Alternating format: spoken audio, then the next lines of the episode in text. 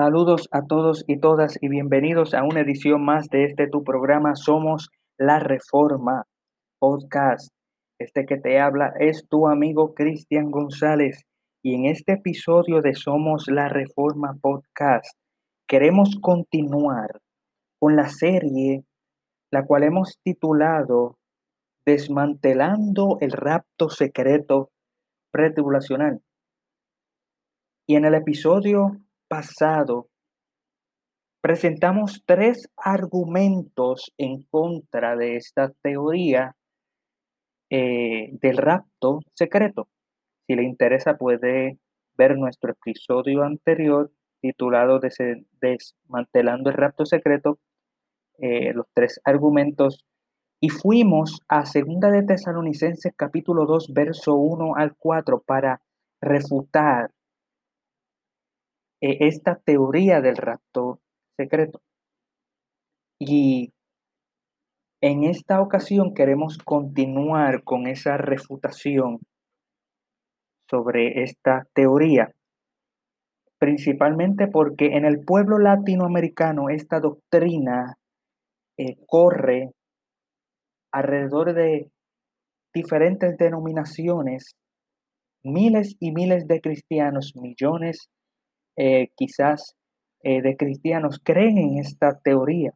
Esta teoría presenta de que en algún momento aquellos cristianos que hayan guardado suficiente, que se hayan guardado suficientemente santos, suficientemente buenos, eh, van y los que sean tenidos por dignos van a desaparecer, a volverse invisibles, a desaparecer de este mundo, dejando sus ropas y todas sus pertenencias y subiendo al cielo a donde Cristo supuestamente va a estar para llevárselo al cielo. Y luego de que ocurra eso, ocurrirán siete años malos, los peores en la tierra, siete años que se le llama la gran tribulación, en el cual Dios va a trabajar con los judíos para su salvación, aunque va a enviar, también va, va a llegar un anticristo que va a construir el tercer templo va a hacer un pacto con los judíos, a la mitad de la semana va a romper ese pacto, el pacto sempiterno, va a perseguir a los judíos, los va a matar. Eh, y en todo eso la iglesia eh, no pasa por nada de eso, porque la iglesia se va en un rapto y habíamos hablado que nosotros los que nos oponemos a tal doctrina les le llamamos a ella el rapto secreto, eh, porque es secreto, no hay anuncio, no hay señales. Aunque me sorprende de que estas iglesias dicen, estamos viendo las señales del fin, eh, pero se supone que no se vean señales si va a ocurrir el rapto secreto, porque es sin señales.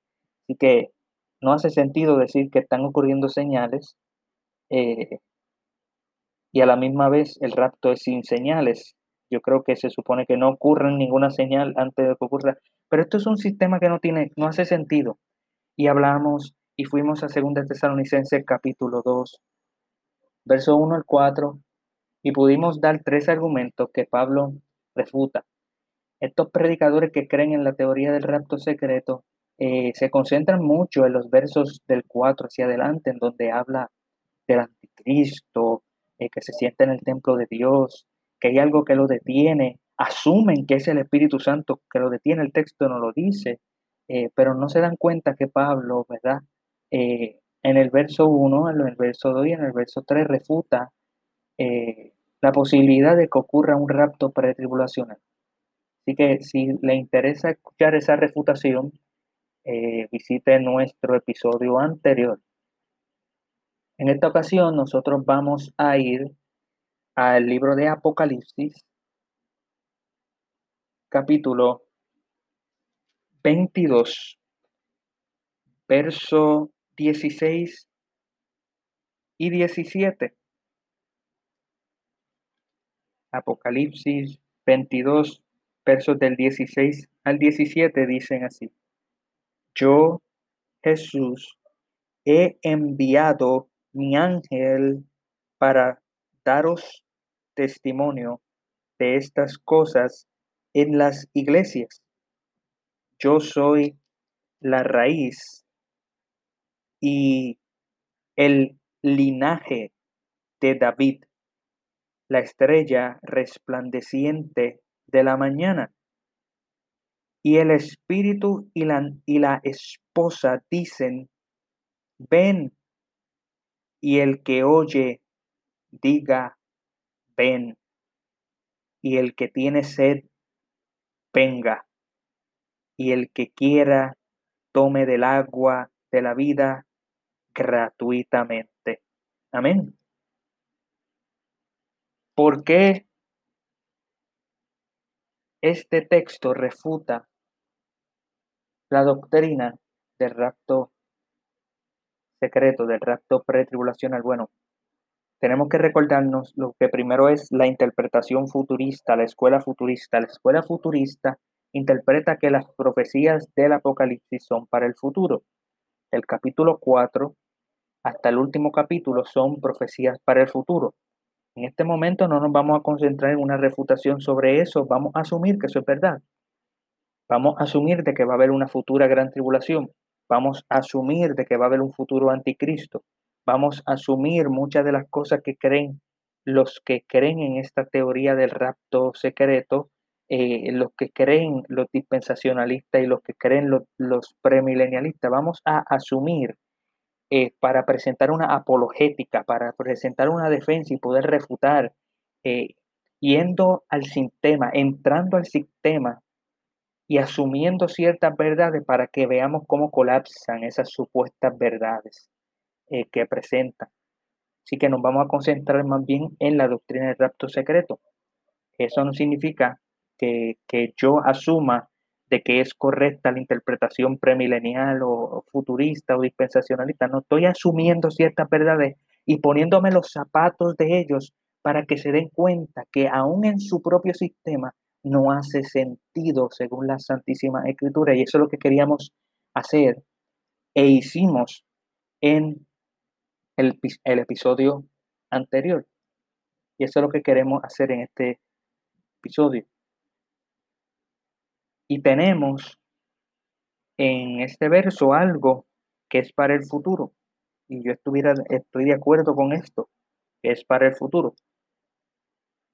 Tenemos nosotros en este verso a Jesús hablando, diciendo en el verso 16 que Él ha enviado a su ángel, al ángel que le que da testimonio de estas cosas en las iglesias. ¿De qué cosas? De todo lo que está escrito en este libro. El mensaje del libro de Apocalipsis es para las iglesias. Y como hay siete iglesias, pudiéramos, y yo sé que hay muchos que van a estar a favor de esto, muchos futuristas están a favor de la eh, teoría de que como son siete iglesias, número perfecto, este es un mensaje para toda la iglesia universalmente. Y por el bien del argumento, les voy a dar la razón. Y si eso es cierto, todo el Apocalipsis es para la iglesia, no para el pueblo judío. Entonces ellos asumen de que del capítulo 4 en adelante, capítulo 4 ocurre un rapto, aunque Juan nunca se va en un rapto, se van en el espíritu, eso no es un rapto. Se va supuestamente, ellos dicen que Juan se va en un rapto y todo lo demás es para los judíos. ¿En dónde dice eso el texto? Que es para los judíos. Que no hay iglesia, que no hay gentiles en la gran tribulación salvos. ¿En dónde dice eso el texto? Claro, asumen y, cogen ambigüedades eh, y cogen texto que habla sobre santos sin darse cuenta de que, y más adelante vamos a presentar eso, que todo es todo aquel que es santo es santo en virtud de la santidad de Cristo, en virtud de la justicia de Cristo. Ningún judío puede ser santo si no cree en Cristo. Ningún gentil puede ser llamado santo si no cree en Cristo. Y en el libro de Apocalipsis, el libro asume completamente que el mensaje es para la iglesia y el libro asume completamente de que cuando habla de santos se refiere a esas iglesias, a las siete iglesias que son símbolo de toda la iglesia alrededor de todo el mundo. Y Jesús mismo de su propia boca dice que el testimonio del ángel que es verdadero es para las iglesias, no es para los judíos. Ve, si la iglesia se va en un rapto secreto, ¿qué hay de necesidad de la iglesia saber esta información? De la bestia que persigue a los santos, de la segunda bestia, de lo que ocurre.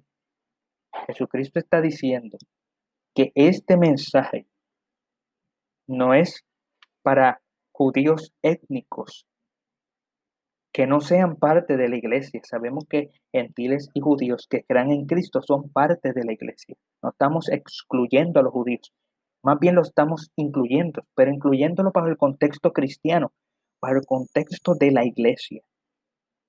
Y Jesús mismo, Él certifica de que todo el mensaje del Apocalipsis es para la iglesia, cuando Él mismo dice que Él es la raíz y el linaje de David, la estrella resplandeciente de la mañana. No hay por qué dudar las palabras de Jesús de que todo el mensaje del Apocalipsis es para la iglesia, para las iglesias. No hay razón para dudar de la palabra de Jesús, de la palabra de Dios. Ahora, muy curioso que estos predicadores y esta iglesia que promueven esta teoría dicen constantemente que, anhela, que ellos anhelan la venida de Cristo.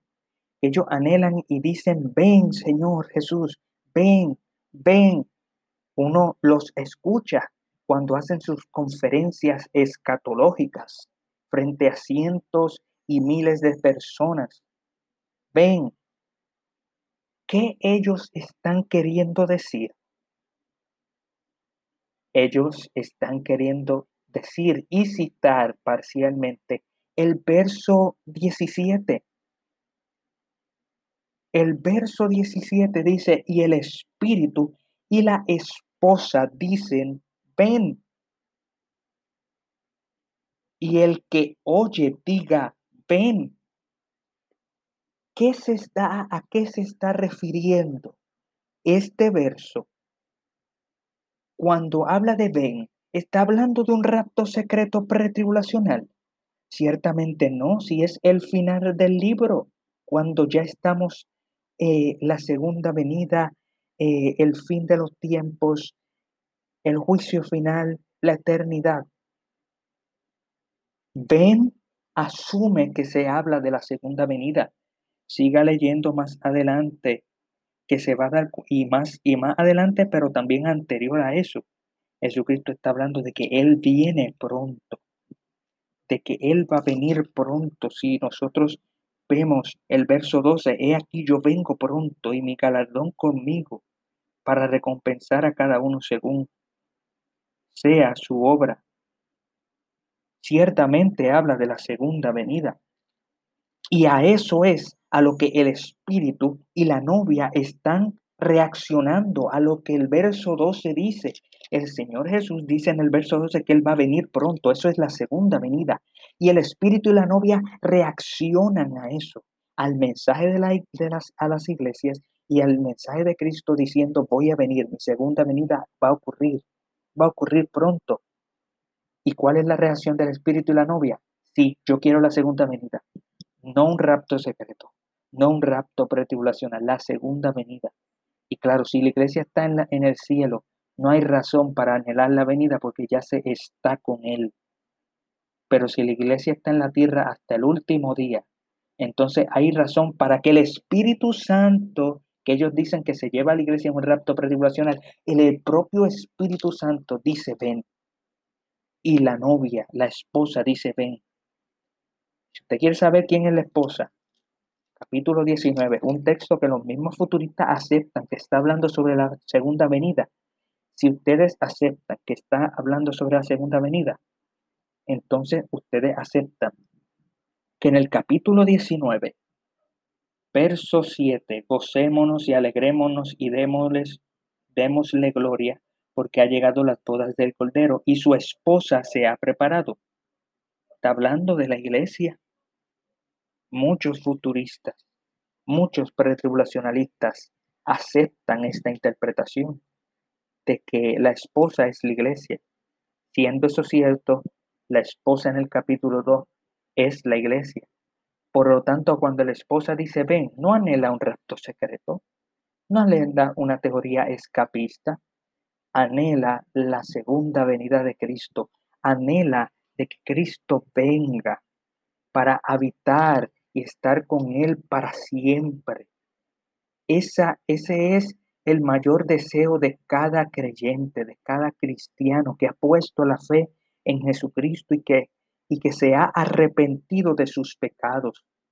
El anhelo es que venga Jesucristo, que venga aquí a la tierra, que llegue en cielo nuevo y tierra nueva, que, que podamos vivir bajo un cuerpo resucitado, un cuerpo de gloria, para abandonar este remanente de pecado y, y, bajo esta existencia de este mundo que en el cual todavía hay pecado y poder de ahí en adelante gozar eternamente y para siempre de Cristo y glorificarle, glorificar a Dios por su obra redentora en Cristo Jesús.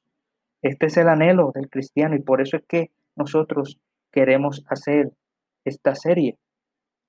No solamente para refutar una teoría que está muy famosa, sino que queremos llegar al corazón del pueblo, queremos llegar a la mente, por eso hablamos de teología, presentamos eh, un exégesis de, del texto, pero queremos llegar a la mente, pero también queremos llegar al corazón Queremos llegar a los corazones de las personas para que se sientan cómodas de poder decir ven y que cuando digan ven se den cuenta de que están anhelando la segunda venida, no un rapto secreto.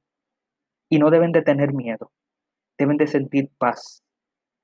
Porque como hablamos en el, en el episodio anterior, si nosotros hemos sido justificados delante de Dios, Romanos 5.1 dice que tenemos y debemos de experimentar paz para con Dios.